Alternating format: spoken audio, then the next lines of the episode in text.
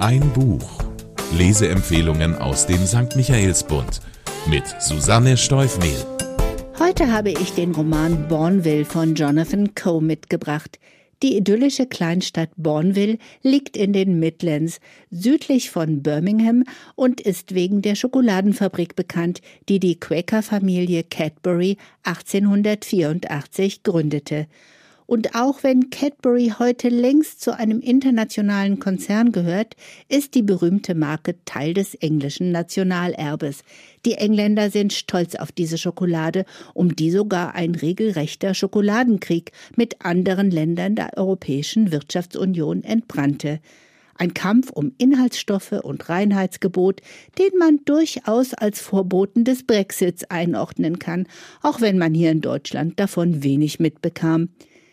In Jonathan Coes neuem Roman spielen Schokolade und Bourneville eine tragende Rolle, denn hier ist die Familie Lamb zu Hause, deren Geschichte er von 1945 bis 2020 erzählt. Zu sieben großen Ereignissen, die die Briten bewegt haben, kommen die Lambs zusammen.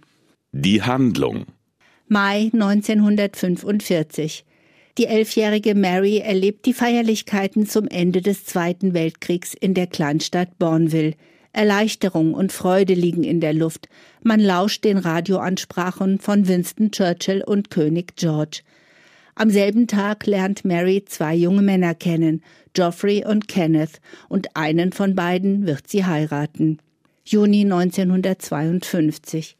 Die junge Prinzessin Elizabeth wird zur Königin gekrönt. Sportstudentin Mary und ihre Freundinnen können die prunkvolle Zeremonie in London zwar nur aus weiter Ferne betrachten, doch ein von Geoffrey gebasteltes Periskop lässt einen besseren Blick auf das Geschehen zu. Vielleicht ist dieses Geschenk ausschlaggebend, dass sie sich für ihn und nicht für den ambitionierten Journalisten Kenneth entscheidet. Juli 1966 bei der Fußballweltmeisterschaft stehen sich England und Deutschland im Finale gegenüber. Die fußballbegeisterte englische Nation fiebert dem Sieg über den immer noch ungeliebten ehemaligen Kriegsgegner entgegen. Für die Lamp-Söhne ist die Situation besonders kompliziert, denn die Familie hat Besuch aus Deutschland und die entfernten Verwandten sind nicht nur von der fußballerischen Überlegenheit Deutschlands überzeugt, sie halten auch die mitgebrachte Schokolade im lila Papier für eindeutig köstlicher als die in Bourneville hergestellte. Juli 1969 Während der Investitur von Charles zum Prinzen von Wales machen die Lambs Urlaub in Wales. Marys Söhne freunden sich mit Kindern aus dem Ort an und bekommen einen ersten Eindruck davon, dass Engländer nicht in allen Teilen Großbritanniens geschätzt werden.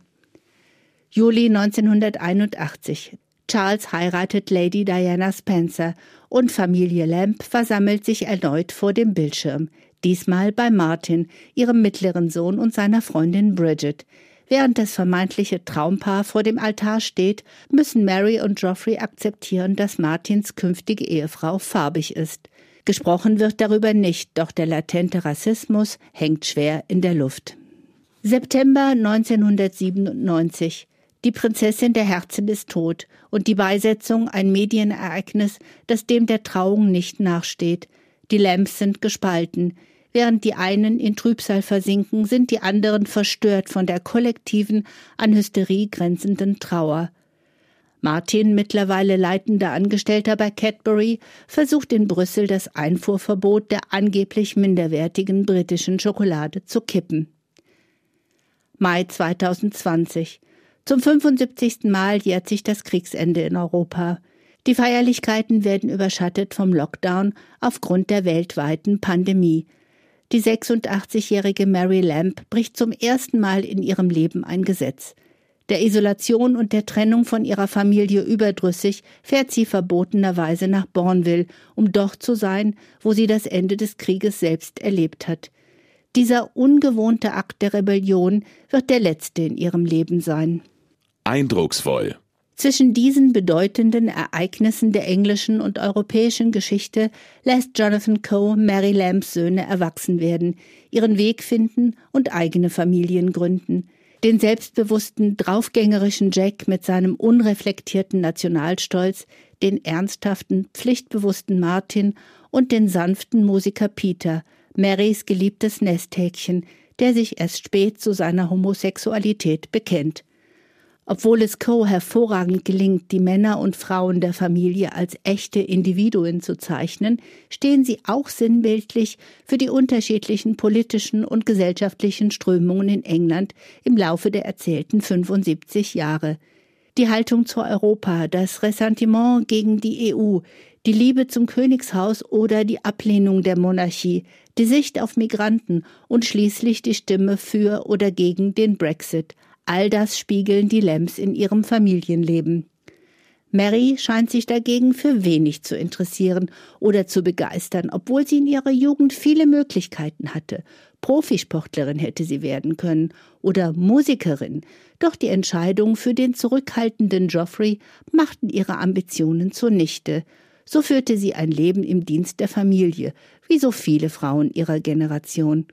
Und dennoch wird sie am Ende des Romans die einzige in der Familie sein, die in der Lage war, Einstellungen zu ändern und Vorbehalte zu überwinden. Der Sound. Jonathan Coe hat einen sehr süffigen, leicht lesbaren Stil, schreibt spannend und würzt die Handlung mit interessanten kleinen Nebensträngen, mit denen er die Erzählebenen aus verschiedenen Jahrzehnten zusammenführt. Sein Roman bleibt auch dann im Rhythmus, wenn er Originalreden, BBC-Kommentare oder Gesetzestexte einfügt. Für den Vergnügungsfaktor in dieser Story sorgen die Cameo-Auftritte eines jungen, blonden, aufstrebenden, die Faktenlage nicht immer so genau nehmenden Journalisten namens Boris. Sein Weg von Brüssel in die Downing Street 10 lässt sich aus den unterschiedlichen Blickwinkeln der Lambs bestens nachvollziehen. Lieblingsmoment Kurz vor Ende des Romans wechselt Jonathan Coe zum ersten und einzigen Mal die Erzählperspektive und schreibt in der Ich-Form. Im kurzen Kapitel Der Scheitel meiner Mutter zitiert er Peters Erinnerungen an Mary, die einer Gedenkrede gleichkommen.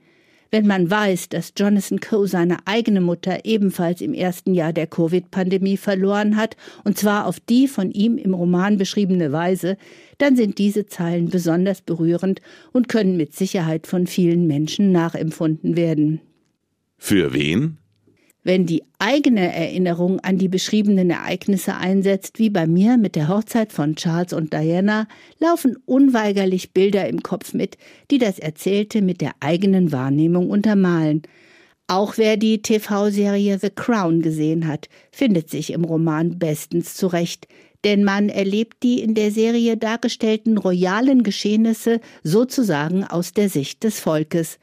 Bourneville ist ein Buch, das sowohl Leserinnen klassischer Familienromane gefallen wird, als auch denen, die Fiktion mit zeitgeschichtlichem Hintergrund bevorzugen. Sicherheitshalber sollte man bei der Lektüre Schokolade seiner Wahl bereithalten, vielleicht sogar die in Bourneville hergestellte, denn die darf mittlerweile überall in der EU verkauft werden. Der Autor Jonathan Coe kam 1961 in Birmingham zur Welt und studierte am Trinity College in Cambridge. Seit 1997 veröffentlicht er Romane, mit denen er auf humorvoll satirische Weise die sozialen und historischen Geschehnisse seines Heimatlandes kommentiert.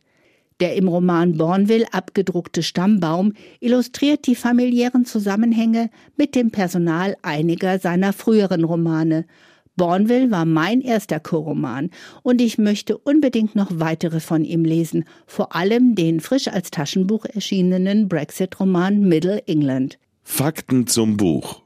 Bourneville von Jonathan Coe ist im Südtiroler Folio Verlag erschienen, umfasst 401 Seiten und wurde von Catherine Hornung und Juliane Gräbener-Müller ins Deutsche übersetzt. Zum Preis von 28 Euro können Sie den Roman in der Buchhandlung Michaelsbund in München kaufen oder online bestellen auf michaelsbund.de.